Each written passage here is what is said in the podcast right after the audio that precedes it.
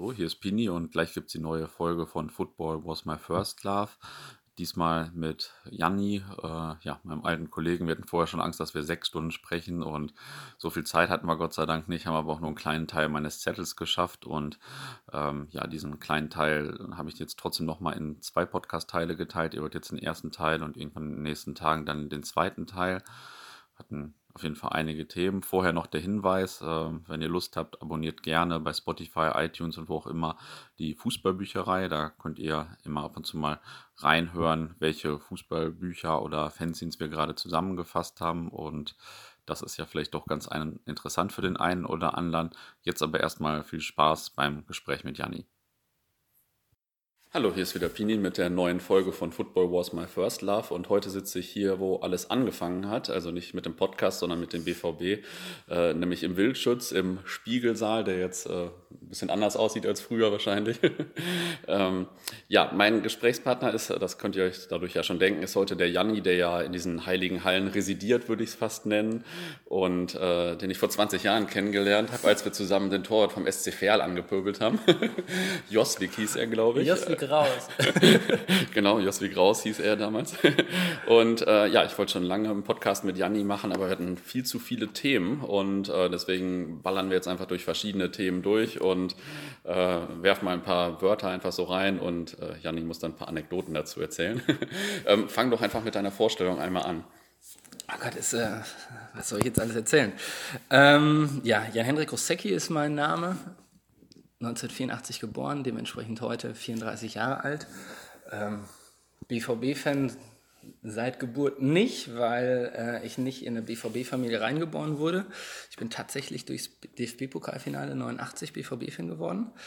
Ähm, das lief halt bei uns und ich habe meinen Papa gefragt, für wen wir denn so sind. Äh, und dann hat ja, Dortmund ist irgendwie näher als Bremen und dann sind wir halt für die Gelben.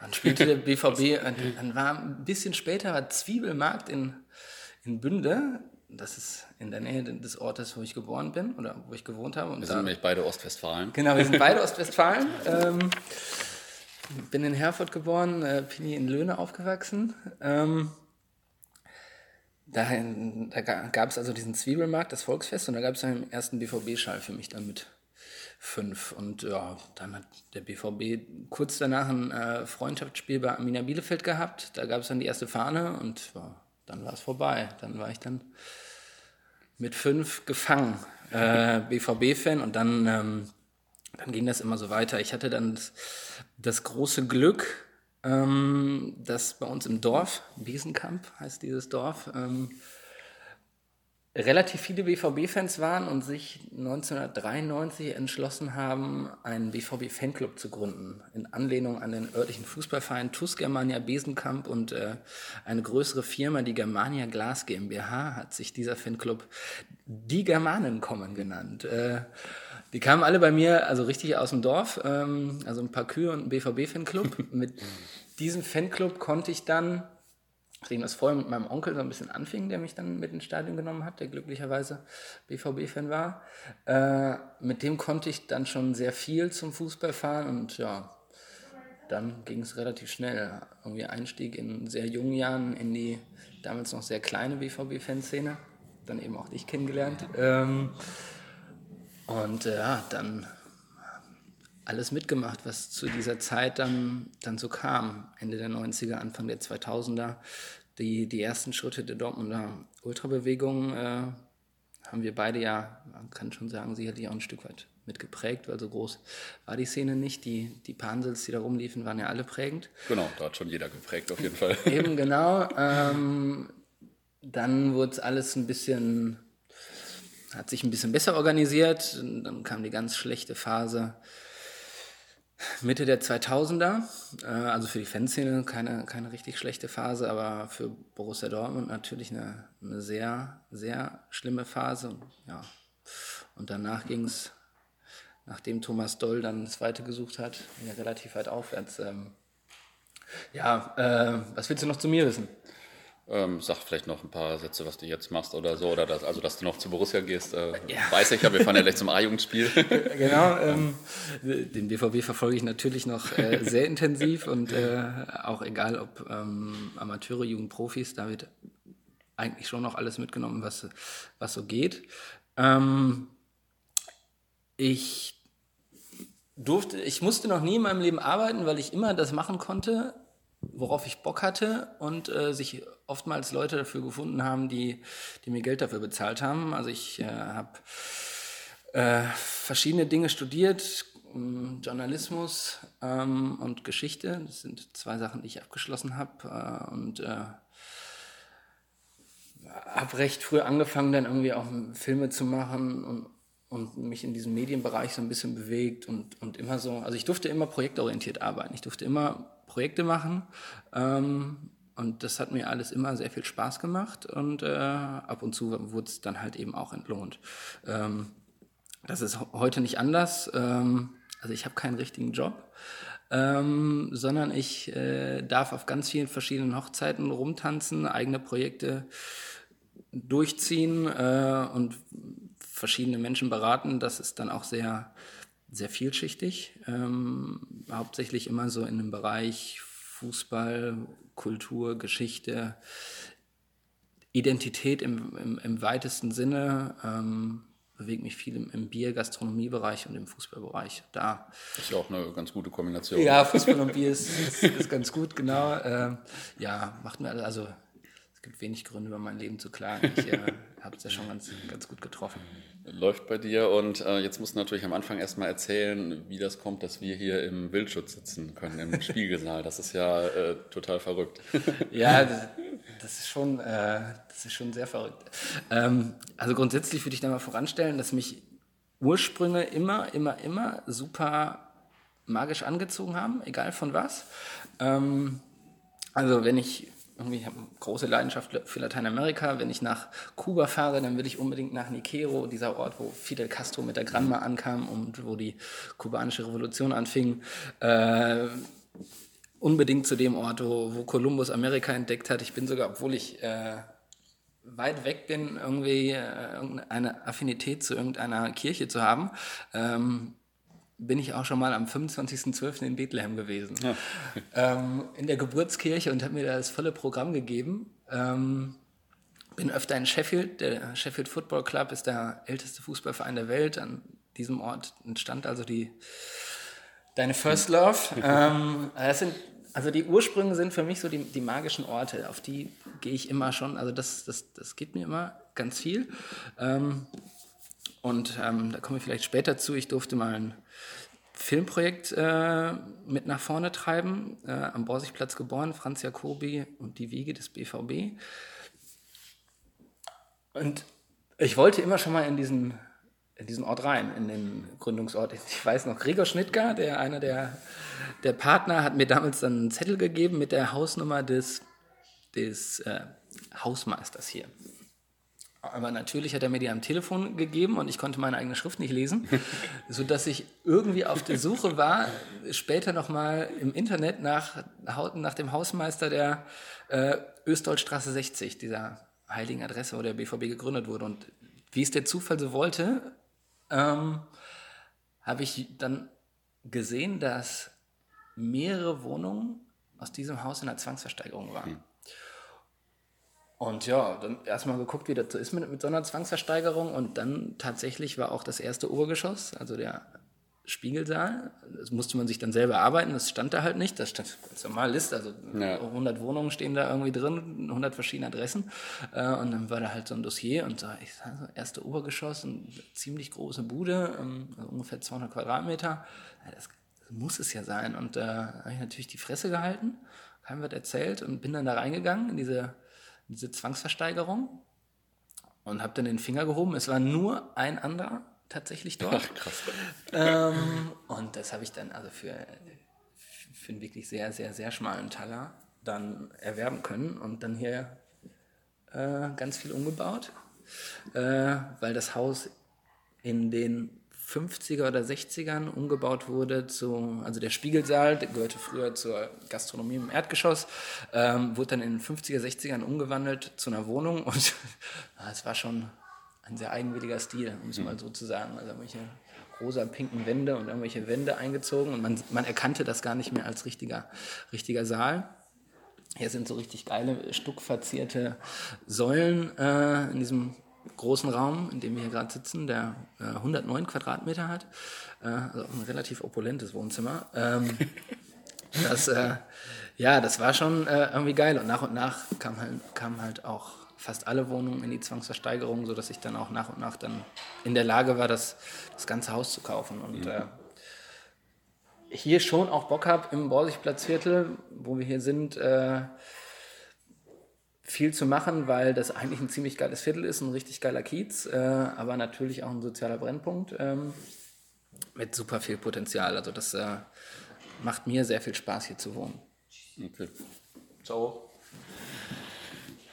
Nicht das Interview zu Ende, ja. keine Sorge. Ähm, ja, cool. Also da, da sprechen wir gleich nochmal über das Borsigplatzviertel dann. Ähm, so viele Themen, aber ich habe ja gesagt, ich werfe sie einfach alle durcheinander. Wir kommen nochmal zum Anfang vielleicht, ähm, wie du BVB-Fan geworden bist, hast du schon erzählt jetzt. Ähm, erzähl vielleicht nochmal ein paar Anekdoten aus der ähm, Anfangszeit der Ultras oder, oder deiner Ultra-Anfangszeit quasi. Oh vielleicht hast, hast du da irgendwie bestimmte Anekdoten von tollen Doppelhaltern, die du gemalt hast oh oder Gott, so. Ja, klar, ich glaube, da, da so jeder in dieser, äh, in der Generation, die dann irgendwie äh, Ende der 90er, Anfang der 2000er ähm, zu den Ultras gekommen sind. Ähm, ja klar, natürlich äh, Bastelabende im eigenen Keller, irgendwelche schlechten Doppelalter gemacht, also wirklich ganz, also wirklich ganz schlechte Dinge, boah, wo du es jetzt äh, so hinschmeißt, was habe ich da für ganz schlimme Sachen selber gemalt. ähm, ja, ich war jetzt nie das, ähm, das Maltalent. Ich ähm, ich weiß noch, wo wir, ich weiß gar nicht, welche Choreografie war das? Wir haben irgendeine Choreo gemalt und ich bin also wirklich äh, künstlerisch komplett daneben. Ich bin nicht mal in der Lage, eine Fläche schwarz auszumalen. Hat mir Daniel Novara, der hier ja auch schon mal im, äh, im Podcast war, hat mir, glaube ich, 2001 einmal Choreoverbot gegeben. Also, komm, setz, dich, setz dich an den Rand, trink Bier, aber bitte niemals mehr einen Pinsel in die Hand nehmen beherzige ich auch bis heute. Äh, Stehe also immer äh, kritisch guckend daneben, wenn irgendwas gemacht wird. Also ich, äh, wenn irgendwas hochgezogen wird, dann habe ich da den maximal geringsten Anteil an irgendwelchen Dingen. Ähm, boah, ja, natürlich, das war, das war halt eine komplett andere Zeit. Ich erinnere mich noch 2001, als wir nach, ähm, nach Rostock gefahren sind. So, da sind wir mit einem Bus hingefahren. Ja ich weiß noch, einen Bus, alle bei Assi, Andreas Assmann. Ähm, die ganze Fanszene ist halt bei Assi im Bus mitgefahren und die ganze Fanszene ja. passt, passte auch da rein. Stimmt, da haben wir alle Hools, bei Internetleute, alles Fahrer, passen alle in, passen alle in einen in Bus. Bus. Äh, da haben wir eine Choreografie gehabt, äh, wo wir irgendwie viel zu kleine Pappherzen gemacht haben und ein, tatsächlich ein Zitat von Marcio Amoroso. äh, Menschen, deren Herz für den Fußball schlägt, darf man nicht enttäuschen. Das irgendwie hat Marcio Amoroso gesagt. Ja. Ein paar Leute fanden den ganz wunderbar philosophisch und meinten, dass er doch im Gästeblock erscheinen sollte. Boah, die, die erste Choreo in der Geschichte von The Unity mit, äh, mit der Cobra. Da mhm. habe ich dann noch... Äh, zu Hause das Spruchband gemalt, bei mir in Enger im, ah, okay. im Garten. Cool. Ähm, äh, also wirklich äh, zum Obi gefahren, Tapete gekauft, bisschen Farbe gekauft und äh, das dann ganz alleine gemalt. Äh, das war schon, äh, ja, war halt alles anders, oder? 2003 war das, glaube ich. Da gab es so ein legendäres A-Jugend-Derby. Hm. War das 2003? Es gab ja mehrere legendäre. Ja, aber das, das erste das, war 2003. Das, und 2004 war das dann am 6.6. Ja, ich meine, das legendäre in Holzwickede. Was den, das war 2003. Ja. ja. also es gab ja vor 2003 A-Jugend-Derbys, aber das war, äh, das war das Derby, wo, wo die Schalker dann irgendwie zur 15. Minute das Stadion verließen wollten. Ähm, da und das nicht, weil die Mannschaft so schlecht gespielt hat. das nicht, weil die Mannschaft so schlecht war, genau. Sie ähm, haben sich da etwas überschätzt in verschiedenen Sachen. Ähm, also da, ja, das Spiel war natürlich auch krass. Also das, das war natürlich auch eine sehr krasse Situation. Ähm, ich weiß noch, also das waren, äh, um ein paar Leute mehr hier reinzuholen. Ähm, A-Jung-Derby in Holzwickede. Ich weiß noch, ich kam nicht aus Dortmund, weil ich in, in, in Unna geschlafen habe.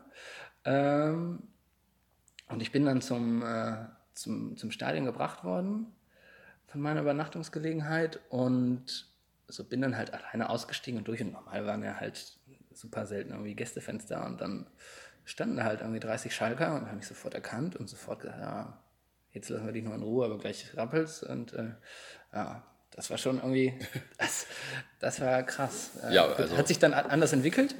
Ja, aber das war ja auch eine Sensation, dass die Dortmunder Kinder, die wir ja immer waren oder Ja, genießen haben, dann irgendwie die Schalke aus dem Stadion gejagt haben.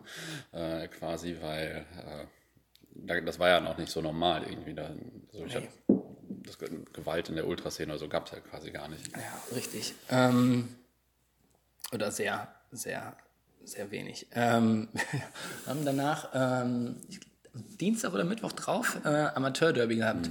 Ähm, da haben wir dann die Jugend trainiert für Olympia-Choreografie gemacht. Das weiß ich noch, ich ganz schnell bei Schneidersöhne hießen die. Das war so ein Papierzulieferer. Von denen habe ich dann ganz schnell große Papierdinger fit gemacht. Ähm, große, große Papierblätter. Und dann bin ich zu meinem Onkel gefahren und habe von, der hat einen Fahrradladen und bin, äh, habe mir fünf Fahrradschläuche geholt und in den örtlichen ähm, ins örtliche Schreibwarengeschäft und habe mir da äh, in den Farben der Olympischen Ringe noch Papier geholt und habe diese Choreografie dann äh, fast alleine gemacht, außer der Spruchband, das weiß ich auch noch. Also diese Jugend trainiert für Olympia-Choreografie, die Mit dem UGE natürlich. mit dem äh, UGE groß und blau. Ja. groß in Blau, genau. Also das habe ich tatsächlich dann auch bei mir im Kinderzimmer da gebastelt. das äh, werde ich auch nie vergessen. Ja, boah, da gibt's eine, also da war halt jede Fadenanekdote, wenn ich da an äh, die Zeiten denke, wie wir mit ähm, mit dem Amateurhaufen auch da mit, mit 20 Leuten durch Deutschland oder vor allem durch Nordrhein-Westfalen äh, gefahren sind. Damals war es ja noch der Oberliga-Überfall, der Ja. Region- Regionalliga-Überfall danach. Äh, klar, irgendwelche Auswärtsspiele in Dülmen oder Kühe, Schweine, Eintracht Rheine. äh, kannst du, äh, äh, boah, Lippstadt, Amateurspiel in Lippstadt, wo sie dem 15-jährigen Moppel, äh, der hier auch schon mal interviewt wurde, ähm, wo sie dem immer Korn Spreit für eine Mark verkauft haben. Weil er ihnen vorher erklärt hat, dass, dass er ja, ja, Schnaps dürfte er nicht trinken, aber Korn Spreit ist ja ein Mischgetränk. das dürfte er haben. Und dann wirklich der komplette Gästeblock, komplett besoffen, wir während des Spiels eine Polonaise über den Platz gemacht haben. Äh, das wären Dinge, die gehen heute gar nicht mehr, weil die Mentalität sich heute auch so verändert hat, dass es eher Fremdschämen-Momente wären. Ähm, aber damals war das halt so. Das, äh, das war schon eine, eine, eine komplett andere Zeit. Einfach kann man auch gar nicht vergleichen, weil sich, weil sich die, die Ultrabewegung da oder die Fanszene im Allgemeinen äh, so gewandelt hat, dass, äh, dass ich super froh bin, diese Zeit mitgemacht zu haben. Diese Zeit vor allem, ähm, wo, also, wie wir damals wirklich stundenlang diskutiert haben, ob wir, so wie wir mit dem Internet umgehen, ob wir irgendwie E-Mail- Leute an Leute E-Mails schicken, so wie wir damit umgehen. Das alles auch mit begleitet zu haben, ist, äh, ist voll krass. Oder wir beide haben ja auch sehr viel gehoppt. So, da, da war halt nichts mit ähm, einmal kurz irgendwie äh, Kicker-Match-Kalender, Soccerway oder Europlan, sonst was. Das war schon irgendwie noch Reviersport kaufen Ja. und, äh, und gucken, welcher Oberligist wann wo ein Testspiel hat und dann mit dem Ferienticket hinfahren. Das war, ja, das klingt jetzt irgendwie so doof. Ich bin jetzt 34, ja, das klingt so, so wie Opa erzählt vom Krieg. ähm, aber man muss schon sagen, dass diese ständige Verfügbarkeit von allen Informationen schon ganz, ganz viel verändert hat. Ja. Ähm, das ist schon, also freue ich mich, dass ich dann noch einer Generation angehört habe, die, die sich sowas selbst erarbeitet hat. Ich, ich weiß nicht, ähm, vor, vor zwei Wochen war ich gerade in Panama. So, und das ist so, checkst halt kurz auf Livescore, ah, okay, Spiel wird in zwei Stunden verlegt. Äh, und während des Spiels, ja, guckst halt irgendwie Bundesliga-Ergebnisse parallel so und früher. Das finde ich auch ein bisschen schade, das ist mir da erst richtig aufgefallen, wie, also wie sehr das auch ablenkt. So, früher du halt irgendwie zwei SMS am Tag bekommen, Klar. äh, drei Anrufe und wenn du irgendwo im Ausland warst, dann äh, hast du immer gezittert, äh, dass du bloß nicht antworten musst, weil du dann irgendwie pleite warst. Habe ich letztens noch gehört, so eine Hopping-Tour von so einer anderen Truppe, wo nur einer ein Handy mit hatte und das ging im Ausland nicht mal. Ja, voll, also wie, da hat man die Sachen auch ganz viel intensiver wahrgenommen, was mich, was mich irgendwie auch so gestört hat. Äh, also es stört mich, wie es heute ist. Ähm, ja, boah, schmeißen Anekdoten von früher hin, brauche ich mehr Unterstützung, aber da kommt schon was zusammen. Und äh, bist du jetzt heute auch noch bei TU oder irgendwo Mitglied eigentlich? Ich, genau, ich bin, ich bin auch Mitglied bei The Unity, aber ähm, in der letzten Reihe, also bin da, äh, bin da ganz normales, reguläres Mitglied, äh, macht ab und zu sicherlich irgendwelche Dinge, aber äh, weit weg von irgendwelchen Vorstands- oder Vertreterpositionen. Mhm. Und äh, wie siehst du jetzt heute unsere Fanszene im Vergleich, nicht im Vergleich zu früher, sondern im Vergleich zu anderen? Also haben, sind wir cool oder sind wir so mittel oder wie ist das so? Ach, mal so, mal so. Ich glaube, grundsätzlich haben wir schon eine, eine sehr, sehr gute Fanszene, äh, was alles angeht. Wir sind mit Sicherheit was, äh, auch wenn ich da immer noch, noch mehr erwarte, mehr fordere. Wir sind bei den ganzen politischen Dingen ganz vorne dabei. Es geht, also das muss man sagen, es geht nichts ohne Dortmund.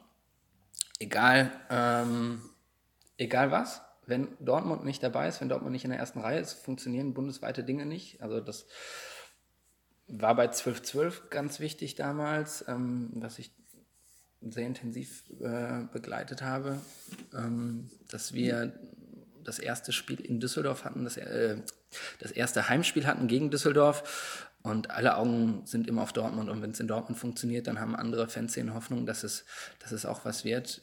Sowas wie Fanhilfe wurde hier auch schon im Podcast vorgestellt. Oder auch die, ähm, also diese Krieg dem DFB-Geschichte.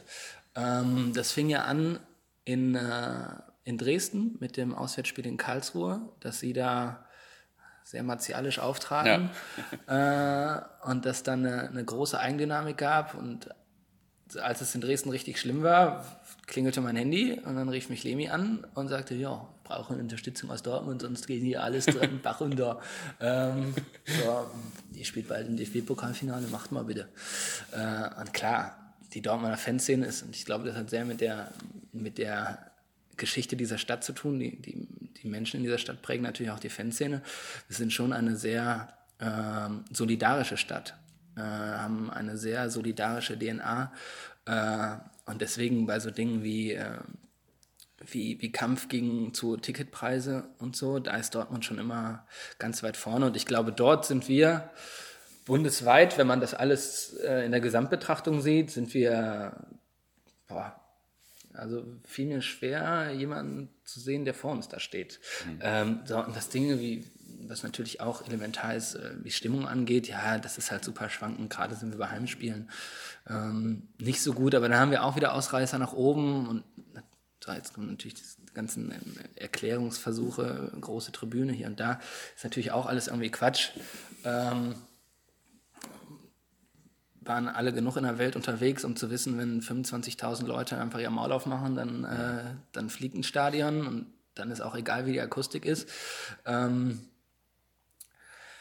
ja, stimmungsmäßig will ich das jetzt auch nicht beurteilen. Ähm, da, da ist mit Sicherheit bei uns noch viel Luft nach oben. Im Bereich der Choreografien haben wir uns schon auch, glaube ich, also sind wir, sind wir nicht im, im unteren Drittel. Ja, die Choreos sind der Wahnsinn. Sind wir schon auch ziemlich weit vorne dabei. Deswegen, wenn ich, wenn ich so eine Gesamtbilanz aufmache, dann sind wir schon auch ziemlich weit oben. Also ich glaube, da haben die Leute, die die Fanszene in den letzten Jahren äh, geprägt und mit Sicherheit äh, einige Richtungswechsel dann auch ähm, durchgesetzt haben. Das war, das war schon sehr oft zum Guten und ähm, das machen ähm, die Leute, die da in den ersten Reihen in Dortmund rumlaufen, schon auch ziemlich gut. Und das ist ja auch, also das unterschätzt man, glaube ich, wenn man so ein bisschen ganz normal zum Fußball fährt, wie viel, wie viel Schweinearbeit das ist. Also da ist wirklich äh, das, das ist mindestens ein Halbtagsjob. Das sind, äh, das sind schon, schon 30 Stunden in der Woche, die man für sowas aufbringen muss. Und ganz viele Fahrten, ganz viele maximal nervige Gesprächsrunden, in denen man sich am Ende immer im Kreis dreht und am Ende doch irgendwie die Ausfahrt findet und mhm. das Ding in eine gute Richtung gelenkt wird. Äh, wie viele Institutionen wir auch in, in Dortmund haben, da fällt es ja schon, wenn man drin ist, schwer den Überblick äh, ja. zu bewahren. Absolut. Ähm, mhm. Ja, und jeder, der da auf ganz vielen Hochzeiten tanzt, äh, maximal, maximaler Respekt und äh, das machen die schon alle ziemlich gut. Was könnte man denn deines Erachtens machen, um die Stimmung im, auf der Südtribüne vor allem irgendwie zu verbessern? Also warum zum Beispiel stellt man nicht mal einen Vorsänger irgendwie noch in der Mitte oder sowas, um das mal auszutesten? Ja, ich glaube, da wird schon, äh, also ich darf ja auch im Bündnis Südtribüne da sehr aktiv sein, da sind das schon sehr viele Diskussionen, die man da führt und da mhm. so stimmungsmäßig, da, da haben wir die Kapus, die da äh, die da sich sehr einbringen. Da würde ich jetzt irgendwie jetzt im Podcast ungern einen Vorschlag machen und da irgendwie besser, besserisch daherklingen. Dass, ja. Ähm, ja, das kann ich als Außenstehender natürlich ein bisschen leichter machen. ja, das ist jetzt äh, irgendwie diese, diese nee, alles gut. Meine, meine, Gemengelage ist natürlich doof. äh, mit Pini bin ich seit 20 Jahren, ich würde äh, auch schon sagen, befreundet. Ähm, das ist irgendwie ein Podcast äh, aus der Fanszene für die Dortmunder Fanszene, aber auf der anderen Seite äh, habe ich jetzt eben gehört, dass du 10.000 Hörer hast. Deswegen muss man nicht immer, nicht, nicht immer. Nicht Nur wenn es auch um Randale geht.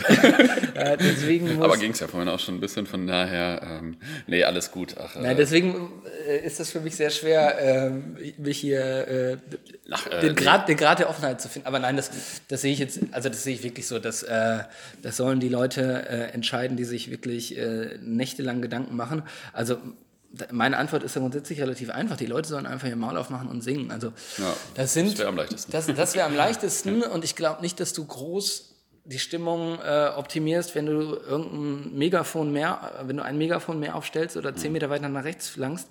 Ähm, also man sieht das ja äh, super oft, wenn, äh, wenn die aktive Fanszene streikt, boykottiert, äh, wie man das auch mal bezeichnen möchte, dass dann ganz viele Leute irgendwie anfangen, ihr Maul aufzumachen und aber den Ultras Selbstdarstellerei vorwerfen und sagen, sie machen das ja alles nur für sich ja. und nicht für die Mannschaft, aber selber durch ihr durch ihr Handeln natürlich äh, astrein dokumentieren, wie, äh, wie sehr sie das große Ganze nicht in den Fokus stellen, ja. ähm, sondern irgendwie sagen, nee, wenn die Ultras was anstimmen, dann singe ich nicht mit.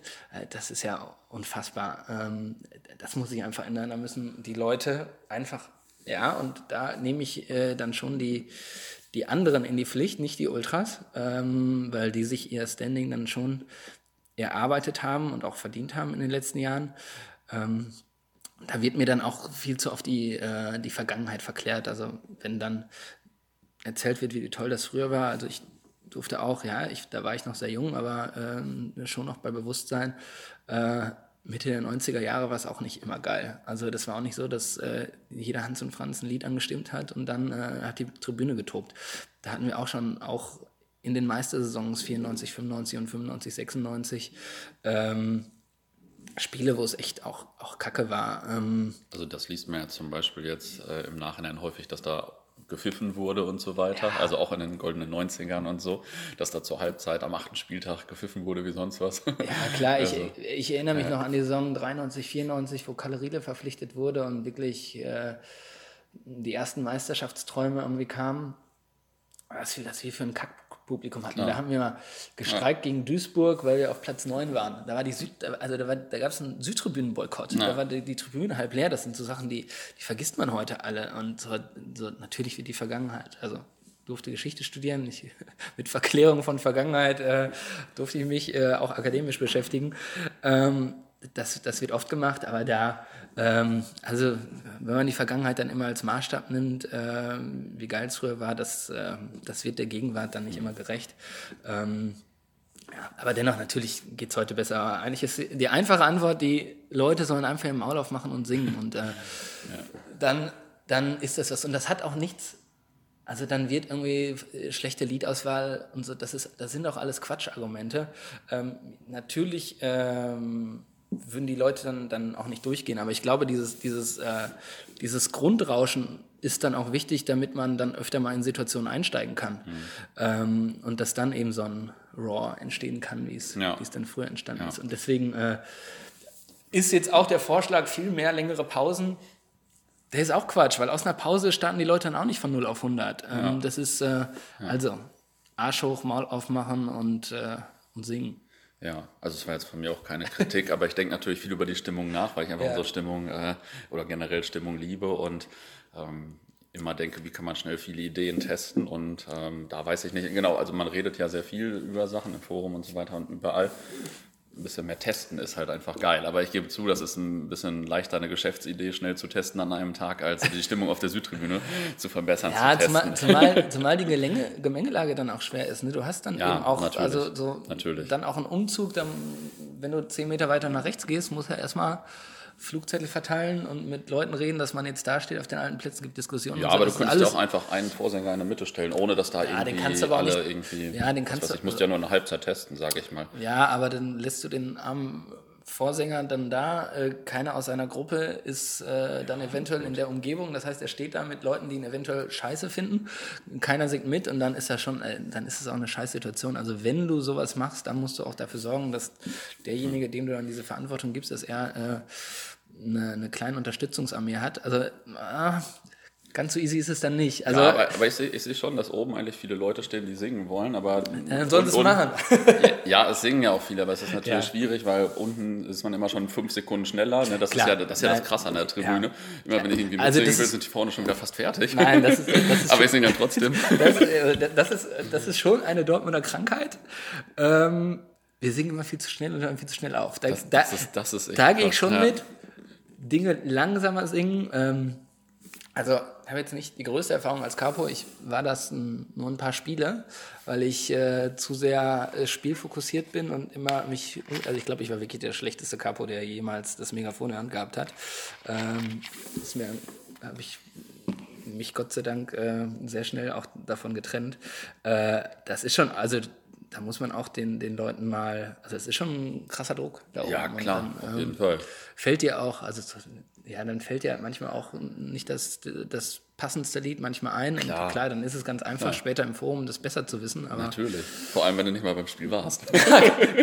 genau, also deswegen ja. ist. Äh, ja. Nein, nein, alles, äh, alles richtig. Ähm, so, an dieser Stelle muss ich einmal den Podcast unterbrechen, damit äh, das nicht so eine sehr lange Folge wird. Den zweiten Teil gibt es, wie gesagt, nächste Woche. Ähm, nicht Teil 2 der heißen Stimmungsdiskussion, aber noch diverse andere spannende Themen und wie gesagt nur ein kleiner Teil von dem, was überhaupt auf meinem Zettel stand.